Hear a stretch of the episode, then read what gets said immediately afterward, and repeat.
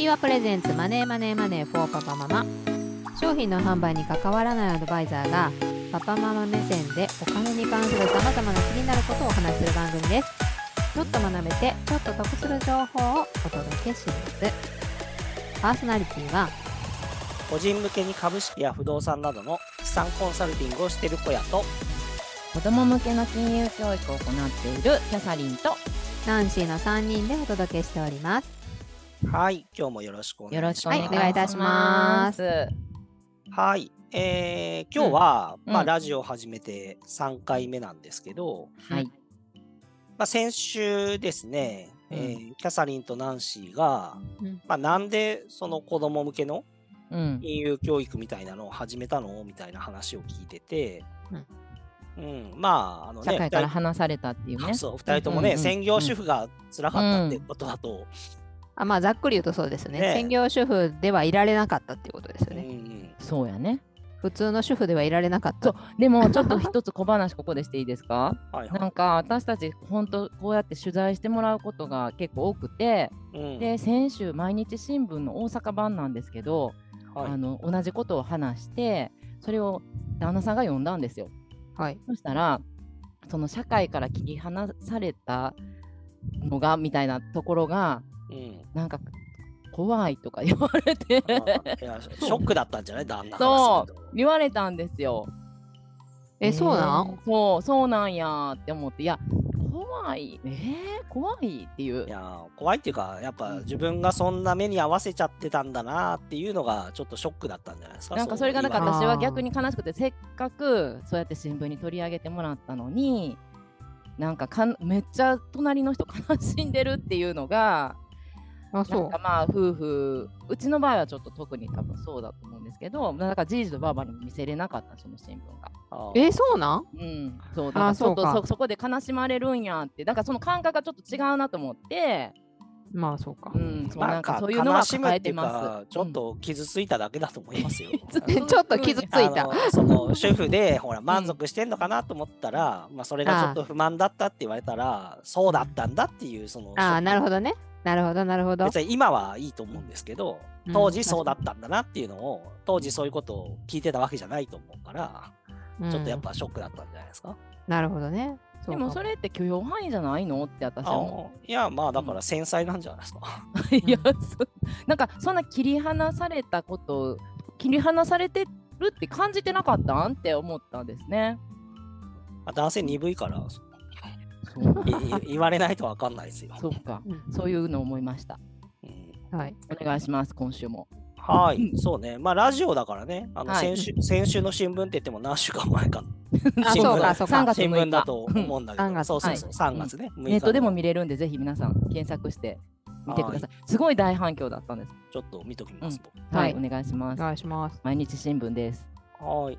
で、今日は、まあね、あの、先週のラジオで、まあ、2人がはい。どういういきさつで、うん。その子供向けの金融教育みたいなのを始めたのかみたいな話を聞いてて、うん。で、最後の方で、まあなんか結局、その子供の金融教育の認定講師みたいなものを取ったんだけど、うん。まあふと気づくと、でも別に取ったから仕事があるわけじゃないよね。うん。仕事がね、降りてくるわけじゃないよねっていうのにぶち当たって、はい。うんで今では関西の人気講師になってったっていう、そこのこうプロセスっていうか、いきさつが多分ラジオを聞いてる人の うん。こう役にそうそうそうやっぱね2人とも起業家アントレプレナー精神があるんじゃないかと。うんいうのを、まあ、ぜひねこうラジオ聞いてる皆さんに、うん。あのー話してもらえるとなんか参考になるんじゃないかなと思うんで聞いていきたいんですけど。はい。はい。まあこの間の続きでだからどうしたんですか？そのスタートで来ないなっていうところから、うん。で2人で組もうみたいな話から始まったんですか？違うんですよ。で、それはまずその、あの先週、ナンシーが少し話してくれたみたいに、仲間が認定講師のその同期がいたので、月1回みんなでなんかそれこそしようかみたいな話でやってたんですね、最初は。で、その続きみたいな感じで、仕事探しみたいな感じで、私が最初に長男の懇談、個人懇談の時に先生にお金の授業やりたいですって言ったんですよ。で、そんなまあすぐうんって言ってもらえるとは思ってないけどまああの頑張ってそれこそそのキッズマネーステーションのプレゼンの資料を使って先生にお話ししたらあうん。じゃあお願いしますって言ってもらって仕事ゲットしたみたいな。まあでその日にもうすぐ、うん、行ってみるもんね。電話して、うん。うんうん学校で授業できる？って言って。でそれこそその先生になりたいっていうのも聞いてたしあの私一人じゃ無理って思ってたしみんなでやりたいなって思ったからあの一緒にやろうって言って電話したのが、私がすごい心に残ってる初仕事。まあいっぱいそのね自主開催とかはしてるんですけど人から依頼を受けてっていうことだよね。うん。受けて仕事をしたっていうのはあれが多分初めてだったんじゃないかなって。まあ自分からね営業してるんですけど。え何？保護者会で先生に行ったら、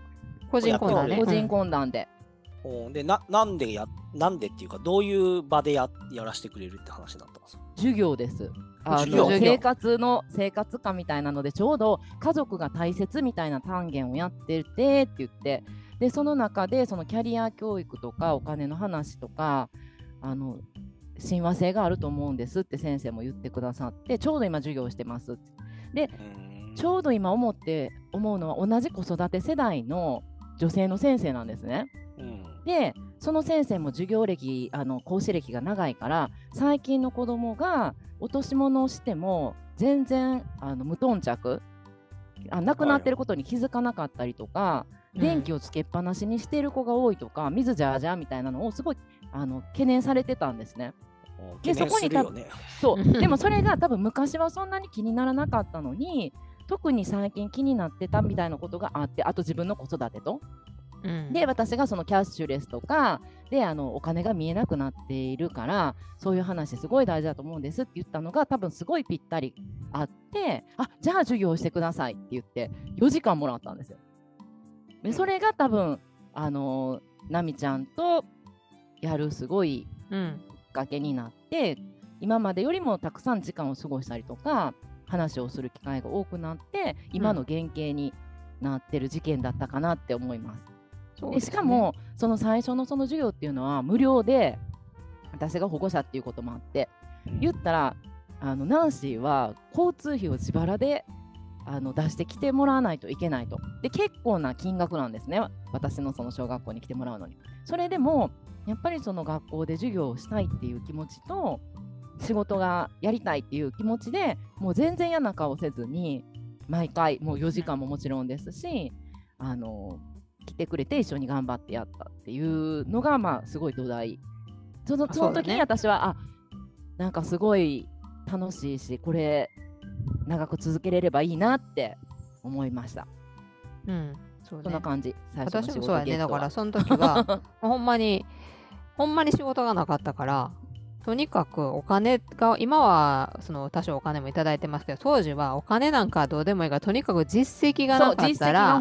困るっていう時だったそう。あのどこ行ったってどこに営業行ったって実績を聞かれるっていうのがすごい痛いと思っていたので、やっぱりがその実績欲しいと思ってたし何より私は学校の教室で授業やるっていうのはすっごい夢が叶うような気がしたから今もそうやんなでも。今もそうやと思う。だからあの黒板にすごい興奮しするんですよ。黒板がすごい好き。黒板とチョークがすごい好きで。緑ねあの緑ね。そうそうそう。そうそうそう。だからそれが、あの、そんな場所ができるんやったら、すごいありがたいと思って行ってましたね。だから同期他にも声かけて、うんだよねそう確か。そうそうそう。最初はね3人とか4人とかでやってる会もあるんですよ。うん。うん。でもまあ、その時に、あのやってたら、私もだからキャサリンズやってるのがすごい楽しかったんですよね。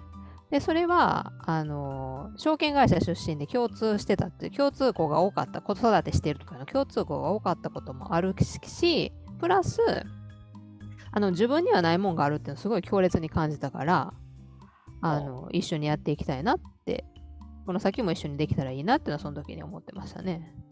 えーそのな何がないものがあったんですか？なんか講師よ、もちろん講師養成講座に入った同期なので、皆さん講師がしたくて入ってきてるわけですよね。だから得意なことが大体かぶってくるわけですよ。人前で喋るとか。で、あの、大体やりたいこともかぶってくるわけなんですよね。まあそうなんだけど、キャサリンも実際そうなんだけど、キャサリンはちょっとなんていうかな、あの喋るというよりかはこう見せ方をすごい重要視するっていうかスライドをきれいにするとかそういうことが得意やったんですよね。おで私にはそのスライドをなんとかきれいにするとかなあんまりそういう能力なかったから。でただ私がキャサリンに提供できることは教員免許の知識があったから授業の組み立ての仕組みとか学校の先生はこうそう学校の先生はこうやったら受けるっていうのを私は知ってたから、うん、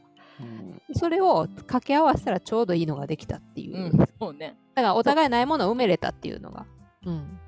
ですごいそれはあの思ってたんですけどその最初の時は先生にお願いしてやらせてもらったんですね。だけど2年目は自分の子供も在籍してる小学校なのでしゃしゃり出るのって良くないなと思ったから自分から営業をかけなかったんですよ。なんですけどその年からずっとあの授業良かったのでお願いしますって言って今年も言ってるもんね。うん、10年、うん、コロナの昨年1回はできなかったんですけどそれ以外はもうずっと継続でお願いされてるんです。でと、えーと、昨年ぐらいから市がそこの間に入ってくれるようになってお金が出るようになりました。うん、そう、うん、だからその1回だけは先生にやりたいって言ったけどその後は向こうからお願いしてくれるようになったっていうのも一緒に頑張っていい授業をあのしようって言って頑張った結果かなって。そうすると、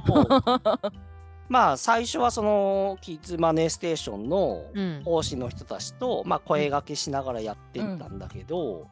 その最終的にまあ2人でコンビ組もうやみたいなのは、なんか自然にそうなってったように聞こえるけど、どどうやって決めたんですか？最終的にこの2人でやってこうみたいな。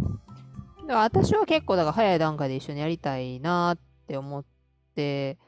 ましたね。言ってくれてるよね、うん、私なんかやっぱそういうとこいろいろ鈍感であんまり楽しければいいわみたいなところがあるんですよね。でもそれは言ってくれてるよね。うんでまあ2人でその今珍しいって小屋さんが一番最初おっしゃってくださったと思うんですけど2人でやってるのって珍しいって多分どっかで私らのこと言ってくださったことがあるんですけど私もその時そう思って1人やとやっぱり専業主婦からやっていくわけですからバリバリそれの経営者としてフォーカスそれだけに集中してやってるわけじゃないから一人ではやっぱ太刀打ちできひんってどうやったら戦えるかって考えた時に二人一組ってあんまおらんかもしれへんって思ってでたまたまそのベストなパートナーがその目の前におるわけやから もうこれで2人で売り出したらこれでブランディングしたら、うん、もしかしたら珍しいなと思ってくれる人がおるかもしれへんな。ああなるほどね、うん、そりゃそうですよね。で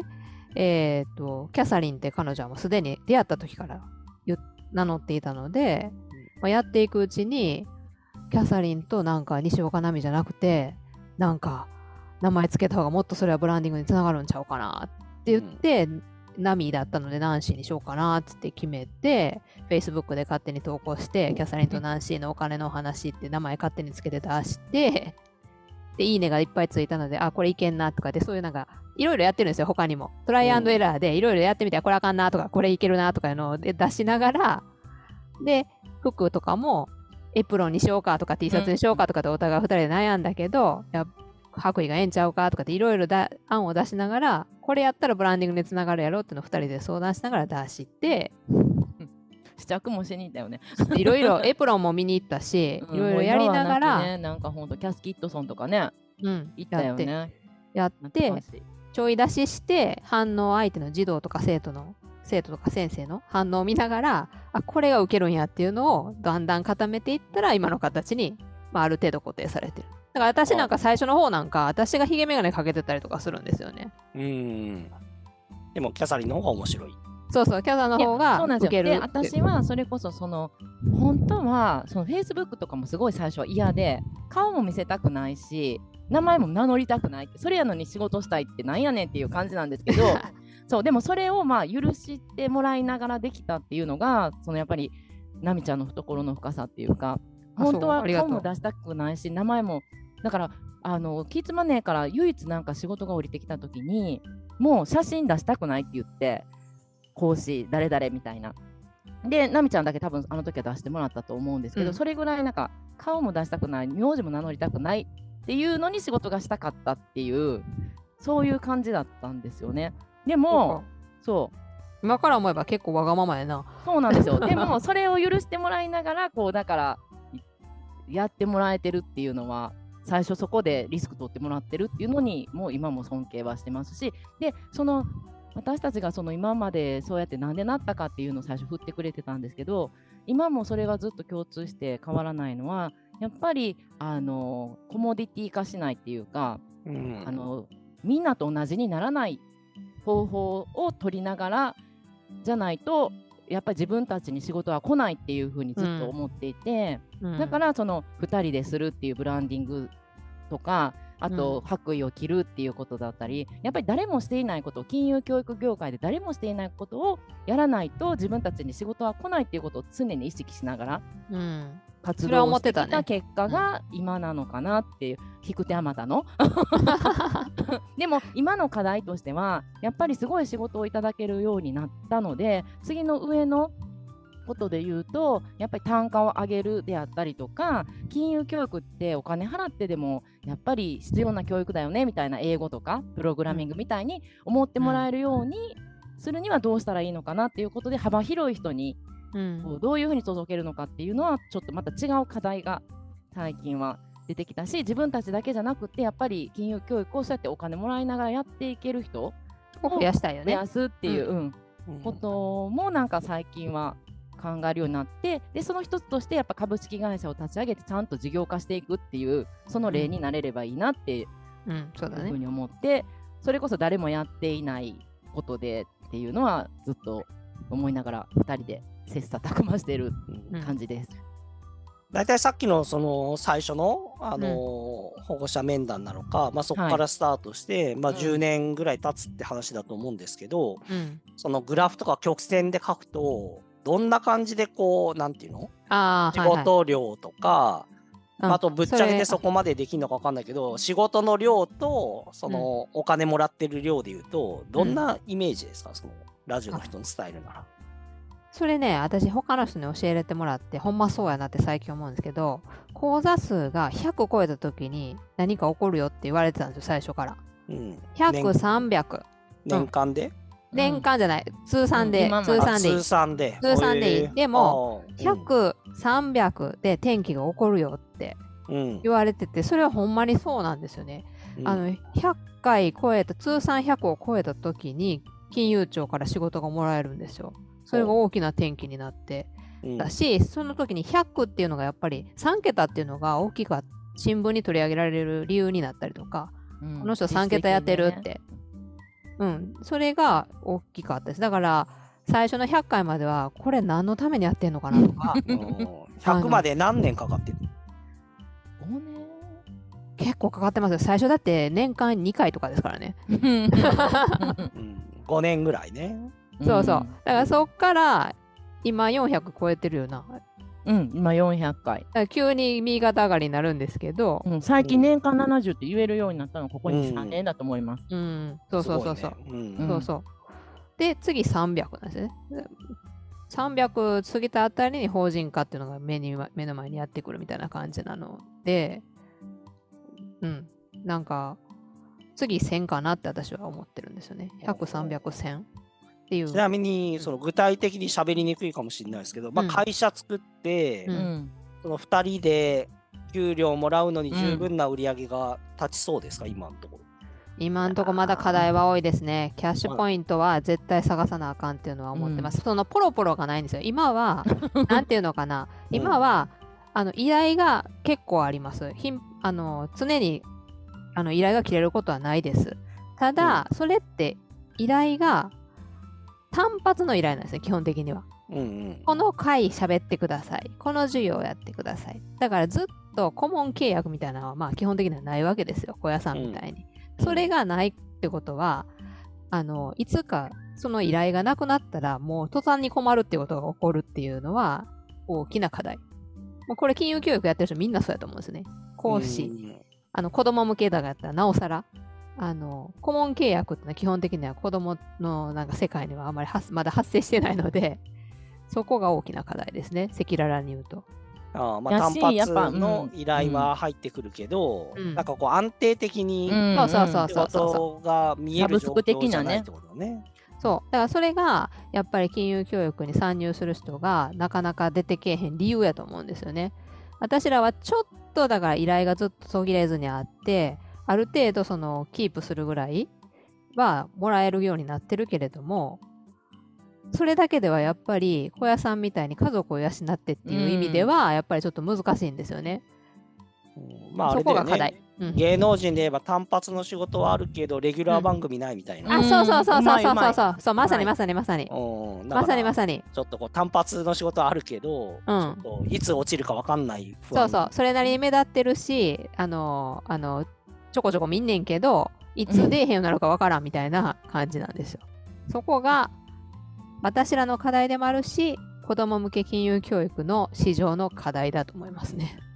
ちなみに今のペースで、まあ、その年間70とか、まあ、100ぐらいまでいけると思うんだけど、うん、そういうペースで単発の仕事やってったら、それはどうなの、稼げる範囲なの？稼いでるなみたいな。あのパートぐらい。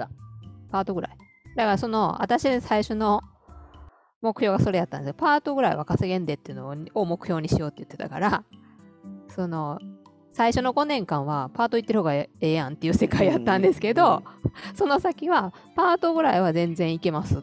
なるほどね。まあだから、レジ打ちじゃなくて、まあ自分の好きなことやって、そうそうそうそうそうそうそういうことちゃんとコンビニのレジ打ちぐらいの給料をもらえてるよみたいな。そうそう。で、その次はだから、あの、生活成り立たせるっていうか、ちゃんと稼いでるっていうのが次は目標ですよね。でそれを見据えた法人化そうそうそう。だってことね。法人化したのは投資ですよ。大分投資。うん。いつ法人化したんですか？2022年の4月ですから、去年の4月ですね。あ、去年ですね。じゃあ1年経つ、あ、そうです。次、4月から2期目が始まるということですね。今ちょっと実績見てたんですけど、やっぱ2018年ぐらいに100超えたから、6年やね。かかってんな。うん。だからこうね指数関数とは言わないけどやっぱこうそうそうそう。そうそうそうそうギュー。ってこうえだってねだってね最初の2013から16で14やもん、うん、少な。うん。で17で22で222231 45みたいな。あいやでもね、うん、そういうのは聞いてる人からすると参考なんじゃないですかね。ほら大体ほらその5年でみんな諦めちゃうわけです、そうそうそうそうです。たくさんそんな仲間見てきました。やめようみたいな、ね、能力つけてあの今からやってる時にやめちゃうこれ投資も一緒やと思うんですけど、うん、今やめたらあかんねんっていう時に離脱しちゃう人がそうね、ブレイクする前にね、そうそうそう。やめちゃう芸人みたいな話そうそうそうそうそうそうそうそうそう。まさにまさに。そうこれってちょっと時間があれだからどうなんかなって思うんですけど、なんかそれで思うと、私がとどまらされる理由の一つとして、うん、あの自分のやってる仕事って求人に出てないなって思うんですよね。他でないよっていう。え？え他にはないよってことですね。そうなんですよ。うん、なんか私は多分だからそういうところに今のお仕事に魅力を感じててあの誰でもかあのやりたくても求人が出てないからできないみたいな。で例えば小学校でそういう授業をしたいって今思ってたとしても1000万円積むんでやらせてくださいって言ってもそういう問題じゃないっていうあの仕事って思ってるのでプライスレスだと思うんですね。そこになんかやっぱりやりがいとかやりたいっていう気持ちがずっと続いててでそれこそそのあの時間に見合ってないなとかあのお金がって思うことがあったとしてもそこになんか行き着いてこれでも求人に出てない仕事をややらせてもらってんねんなって思って10年来たなっていうふうに思います。なるほどね。まあでも、2人ともね、なんか楽しんでやってそうな様子がよくわかるんで、やっぱそれも長くね、続ける秘訣ですよね。そうですね。本当それは楽しいです。だからこれは2人っていうのは大きいと思います。1人やったらきっとやめてるっていつも思うので。ああ、うん、なるほどね、うん。これってだから次の回小屋さんなので聞きたいんですけど、置いときたいんですけど、忘れるかちょっと今振っとくんですけど、うん、あのその次回のここやね。そうそう思った時のなんか自分のモチベーション今の仕事をやってるモチベーションをまた小屋さんの回でも聞いてみたいなって思ってますので、はい、よろしくお願いします。はい、はい、じゃああっという間に25分経ちました。喋りすぎた。はい。いやこの回何食べたかな？はい。じゃあこれエンディングの方いきたいと思います。はい。ということでフィーワプレゼンツマネーマネーマネーフォーパパママ、えー、今回も終了したいと思います。パーソナリティは？資産コンサルタントの小屋とナンシーの3人でお届けしました。では、また来週。ありがとうございます。ありがとうございます。さよなら。バイバイ。